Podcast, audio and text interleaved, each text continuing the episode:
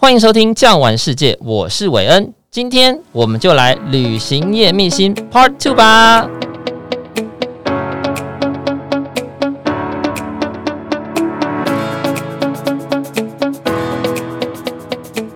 各位听众朋友，大家好。那么呢，经过了上一次呢，我请我的好朋友，也就是呢资深旅行社业务高飞来跟我们聊一聊，在他这十几年的旅行社业务之中呢，不管是跟客户之间的对话，或者是呢接到客户的客诉之间的一些秘辛。今天呢，我们就要来针对疫情发生之前、之后，以及在最后，眼看着又要能够出国了。那么呢，这个对于一个旅行社的业务来说，到底又有什么？可以让我们知道的呢？今天我们一样欢迎我的好朋友高飞。嗨，各位听众，大家好，我是凯旋旅行社业务高飞。哎、欸，高飞啊，你上次跟我们聊了很多有关于，就是你当时呢，在不管是呃接待旅客也好，或者是呢在照顾旅客也好，甚至你还要去帮他找洗头的地方，一个旅行社业务真的是包山包海，什么都要做。可是呢，在疫情之下，好像旅行社业务变成这个世界上最弱势。然后呢，最不知道自己要干嘛的人哦，所以呢，我们今天呢，想要让我们听众朋友了解一下，旅行业的人在疫情期间都做了些什么，或能做什么。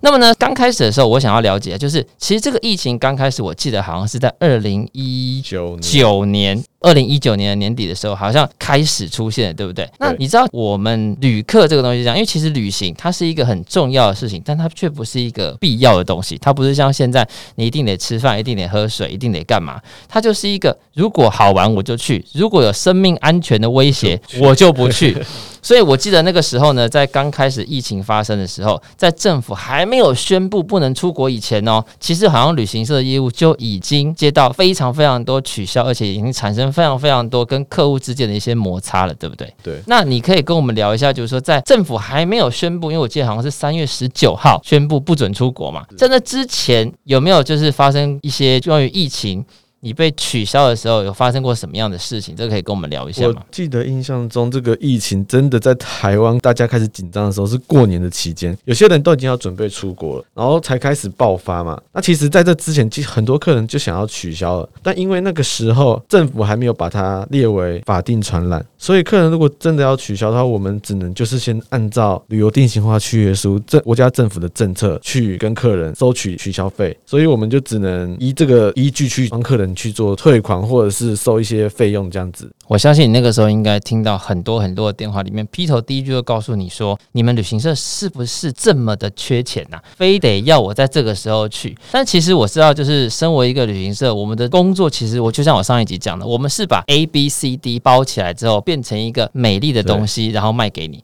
但问题是，当你今天所缴交的团费，其实有很大的一部分是要我们支付给 A、B、C、D 这四个地方。如果 A、B、C、D 他认为疫情没那么严重，他不退给你，包含了航空公司、包含了饭店、包含了餐厅、包含了车公司，甚至包含了博物馆的门票这些东西，对，他不退给旅行社，其实旅行社是没有钱可以退回来给旅客的，对不对？对。尤其是呢，even 你今天在台湾宣布这里是法定传染病要退的时候，会有一个问题，就是国外的他并不会管你今天你台湾宣布了什么东西。啊，就好像我们台湾宣布我们是怎样怎样怎样，那也没有用，因为他不理你嘛，对不对？我非常印象有一次很深刻，就是我有一组客人，就是一个企业团体，他们呢订了一家土耳其籍的航空公司哦，然后呢就是要飞，结果呢因为疫情的关系，因为大家会害怕，当我们政府呢已经把它定为法定传染病的时候，当然就是全公司都不能去旅游，要取消那个票呢。我们跟土耳其航籍的航空公司说，不好意思啊，可不可以把钱退给我们？他们说：“嗯，没有，我们没有要退，因为呢，这个是你们宣布的，跟我们没有关系。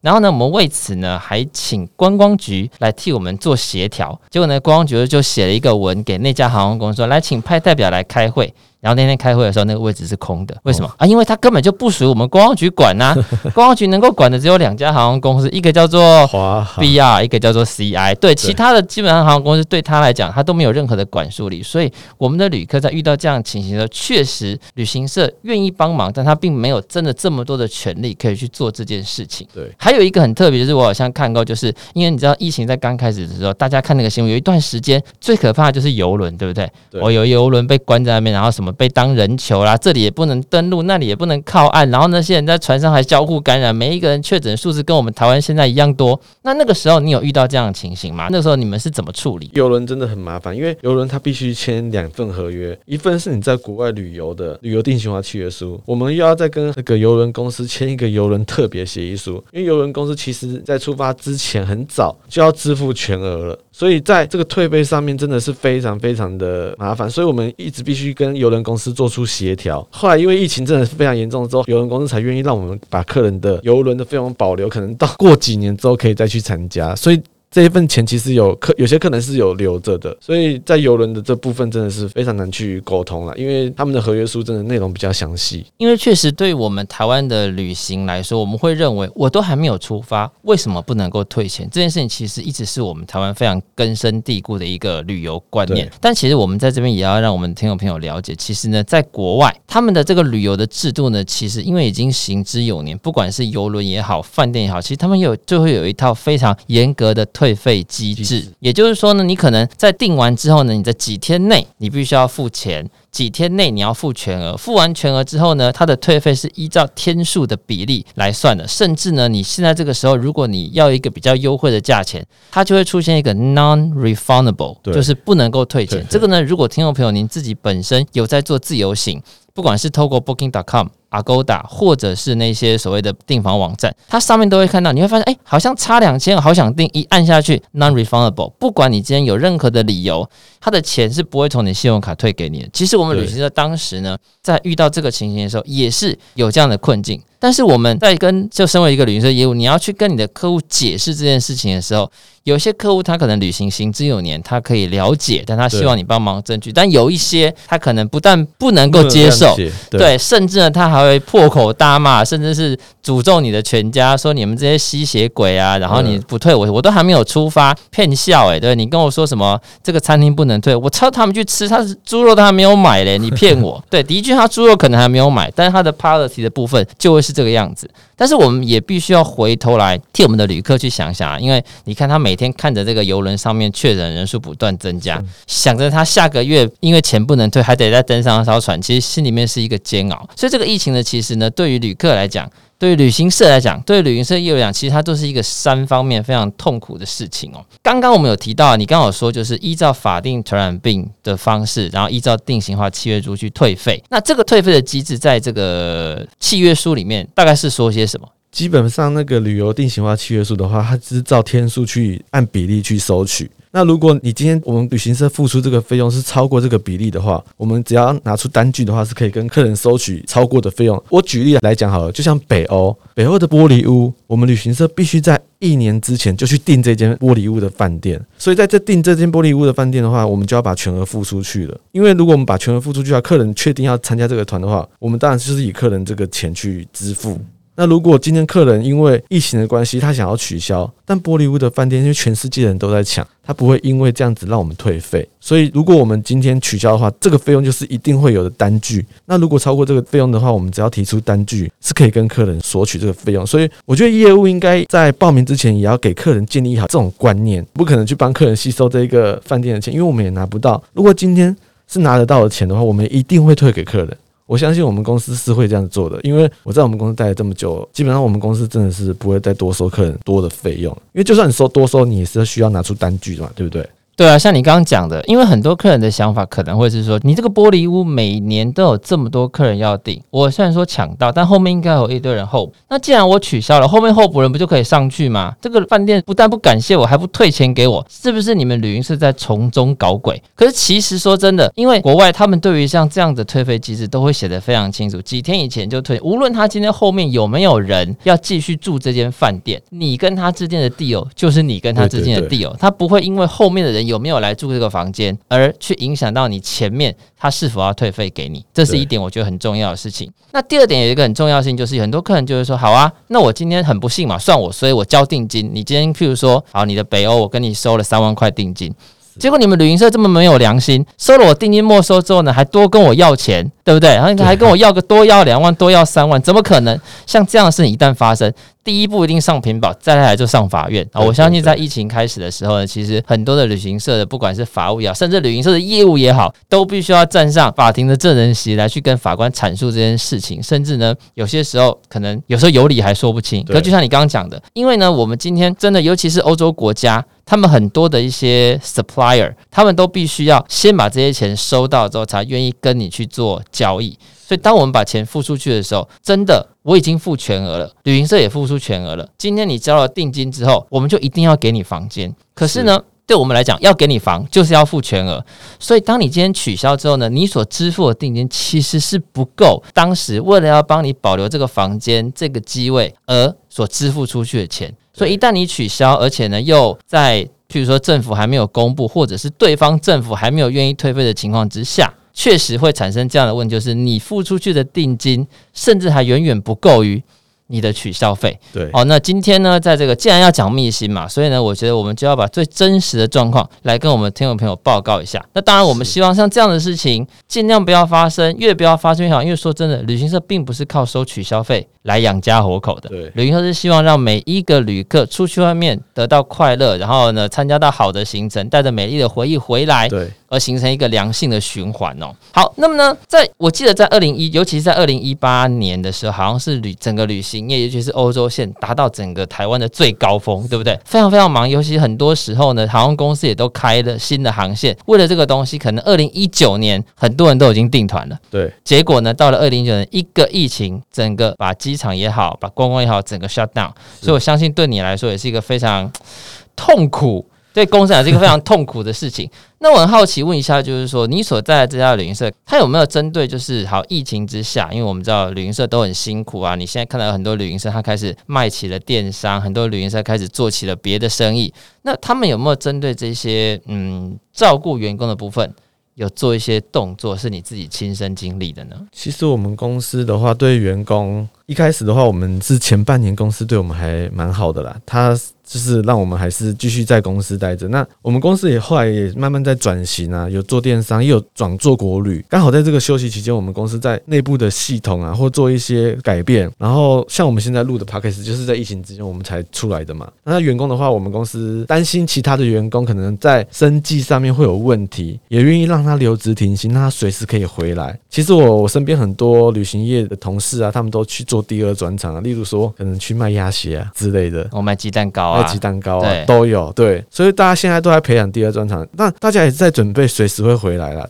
所以公司其实让我们保留这一份年资，然后让我们随时可以回来，我们其实也非常开心。我们现在还在公司内部人，其实也是在准备很多起飞的东西，例如说一些行程啊，我们其实都还是在钻研。那我们随时欢迎客人回来，我们随时就是准备都已经准备好这样子。的确，然后在这将近快要三年的时间，其实我们作为旅行社的员工啊，这个你只要出去外面跟人家说，哎，你是做什么的时候，我在旅行社上班，这每一个人就会露出一个非常不舍的眼光，对，对，不对？你有遇过最夸张的是问你是怎么可怜你啊？不是可怜你啊？怎么怎么来？不要讲亲朋怕你，不要讲朋友好了，连自己的亲戚都会一直跟看你说，哎，你要不要转行啊？其实我我妈也一直有问过我说，因为我哥其实是在卖牛排，他一直问我说，那、你要不要跟你哥去学做牛排？直接过来开牛排，直接去开一家分店，这样子你可能过得比较不会那么辛苦。你看疫情都这么久了，现在我们公司我们同事有遇到夫妻都在做旅游业的啊，对，他就是父母跟他们讲说。以后你们夫妻不要再做同一个产业。你看现在遇到旅游业，两个人都失业，多惨！但我我是有安慰他们，我就说，其实你看遇到这种东西，可能一百年才遇到一次吧，对啊。所以你不用想那么多，因为如果旅游业是你的梦想，我觉得之后疫情结束之后，我觉得两个人还是可以回来，因为我觉得应该不太可能会再遇到第二次吧。所以我就觉得还是要有梦想啊，对啊。Even 你今天遇到第二次，其实我相信就是大家都会有一个，因为第一次是因为大家不知道怎么应变，对。那你第二次之后，其实不管是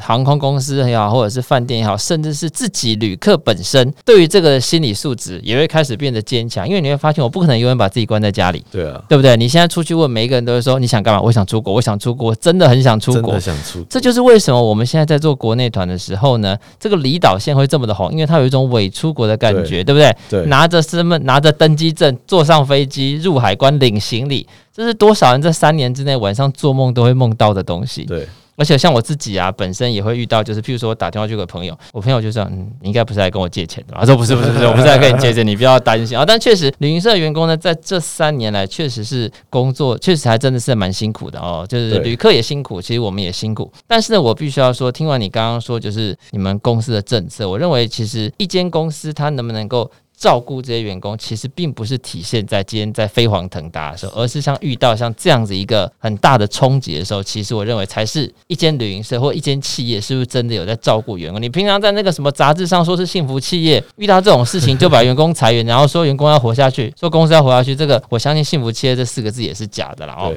好，那么呢，我想问一下，就是说，像你刚刚讲，就是我们开始有开始做转型的动作，不管是电商也好，对，不管是国内的旅游也好，那你觉得以你这样子十几年在卖，不管是欧洲线也好，或长城线也好，在跟卖国内线，这个旅客他的要求是一样的吗？我们能够提供的东西是相同的，还是你觉得有整个就是差很多呢？其实我个人觉得差蛮多的。像我就觉得说，可能你今天参加一个十几万的欧洲行，可是国旅可能就只一万出头，客人就会觉得说。一万多块，我为什么要选择你们？因为只是个国旅，我竟然要花到一万多块。后来我们公司其实也是做一些很多国旅，我觉得国旅真的需要有一些独特性的东西啊，不然我自己去就好，我干嘛参加你们的行程？像我觉得我们公司就有生出一些很特别的行程，例如说那个金山的崩灰啊，或者是说去阳明山的那个蓝宝石涌泉。OK，像一些马祖的蓝眼泪比较特别性的，客人可能就会想要参加。如果你没有在这个市场做一些特别性的区隔的话，其实你不会吸引到客人，客人可能会想说，那我就自己去就好好。所以我觉得在国旅跟欧洲真的完全不太一样，就是差蛮多的。而且我们觉得我们台湾的旅客其实对国旅跟对欧洲还是有一个很大的差别，就是讲真的，你叫我花。五千块钱去欧洲待一天，我觉得我可以接受。对，但你要的话，五千块钱在台湾玩一天，我就觉得有吗？可是各位听众朋友，你不要忘记哦，如果你现在去搜寻全台湾的饭店，你会发现台湾的饭店的价格并没有比国外的饭店还要来的便宜多少哦。而且其实台湾的就是人力跟人那个的费用成本，成本其实都很高，有一些号称五星的饭店，一个晚上可能也要收你七千块、八千块到一万块。那你想想看，当他今天我们把它包装在一个行程的时候，变成三天两夜的费用，有的时候比起你去日本，比起你去韩国，甚至呢，比起一些促销时期的欧洲团，还要来的贵很多。尤其是现在大家都不能出国，所以呢，岛内，尤其是最近很红的花莲、台东、金门、马祖、澎湖这些地方，对，先不谈价钱啦。一房难求，你想想看，两千三百多万人挤在这个小小的岛上，没地方去，你知道不是山边就是海边，连露营车都是满的，所以这个时候你就会发现，哎，这价钱好像感觉真的很贵，而且啊，这些地方都是在我家隔壁的，你竟然要收我这么贵？我相信这也是在操作国内团很多很多旅行社的业务困境的地方，好吧？那如果说卖。行程不好，就是在操作上是这样。那你自己本身有没有在这期间做了一些什么调整跟改变呢？比如说，你有增加了一些什么样的活动吗？或者是你有做了一些，就像你刚刚说培养第二专长吗？你有，你有，你像你自己本身，你做了什么？呃，基本上在这疫情期间，因为真的不能出国嘛。那你只能多了解台湾。像我，我以前从来不爬山的，那我现在就开始爬山，然后去挑战每个地方。然后，其实你在爬山的时候，你登到顶上的时候很有成就感，那顺便锻锻炼你的体力嘛，随时准备再出发。因为你不知道疫情什么时候会结束，那一结束的话，你可能根本没有办法再去做这些事情。因为真的，我们那时候在当业务的时候，真的非常忙，忙碌的时候真的是完全没有自己的闲暇之余，可能就是只有淡季的时候可能会比较有时间。不然旺季的话，你基本上你连六日可能都要接客人，客人随时都会跟你联络，因为有些客人晚上或假日才有时间跟你联系嘛，所以你其实到晚上或者是假日都在收定金。没错，没错。所以，所以我们现在刚好遇到我遇到这个时间，我就多了解台湾，因为我老实说，我真的从以前到没有这么了解台湾过。我去爬了很多山，然后百越啊，百越爬了几座，所以我就觉得说，就是先锻炼自己的体力了，对啊，再准备再出发这样子。也是啊，我其实现在旅行社的所有的还在旅行业的这一些这些工作人员，其实呢都是为了要再次起飞的那一天，为了这个再次起飞，然后再做准备。哦，古人有说，你蹲得越低，你就跳得越高嘛。我们也希望在这个看起来国境开始要解封的时候，我们呢就是所有在旅行业的这些同仁们，你还坚持在这个岗位上，或者你还想要进来的同仁们，好好的锻炼自己的身体，照顾自己的身体，因为接下来可能你会连休息的时间都没有。不过你刚刚提到就是好，假设你我们看今年七月，我们可能看到很多的消息，可能日本要开了，可能韩国要开了，这些都是好消息。可是我相信在刚开始的时候，应该不太可能会回不到以前哦，一团四十个，一团五十个。那就你在旅行业这样子这么多年的经验，你觉得它刚开始的时候会从什么样的方式来做起步呢？其实我们公司在这段期间有一直在去把行程安排成一种 mini tour，让那些小团或者是可能。小家族的人，因为疫情可能真的还没有结束，那我们家里可能一家八个人，我们自己一台车比较安全，我们想要去哪就去哪，然后传染的风险也可能比较低。在刚开始的时候，我觉得非常适合想要去旅游，然后又不想要跟太多团员接触，怕有传染的风险的话，其实我觉得你们可以选择这种 Me Too。我们公司其实都有在准备，其实只要一出国可以出国开放国境之后，你只要打电话到我们公司，我们都愿意为你服务。我们其实都已经准备好了，所以只要只要你想要出国，我们都会尽量帮你克服。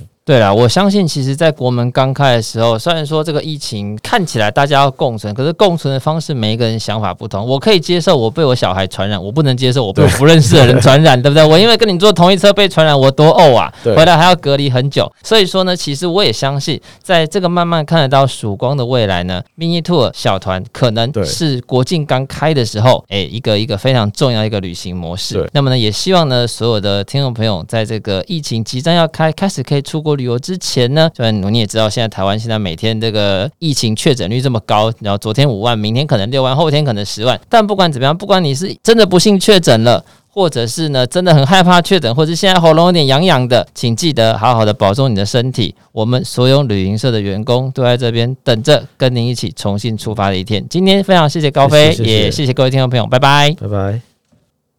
如果喜欢今天的内容，别忘了订阅、给五星好评，也欢迎到各大平台留言哦。感谢你的收听，我们下集见，拜拜。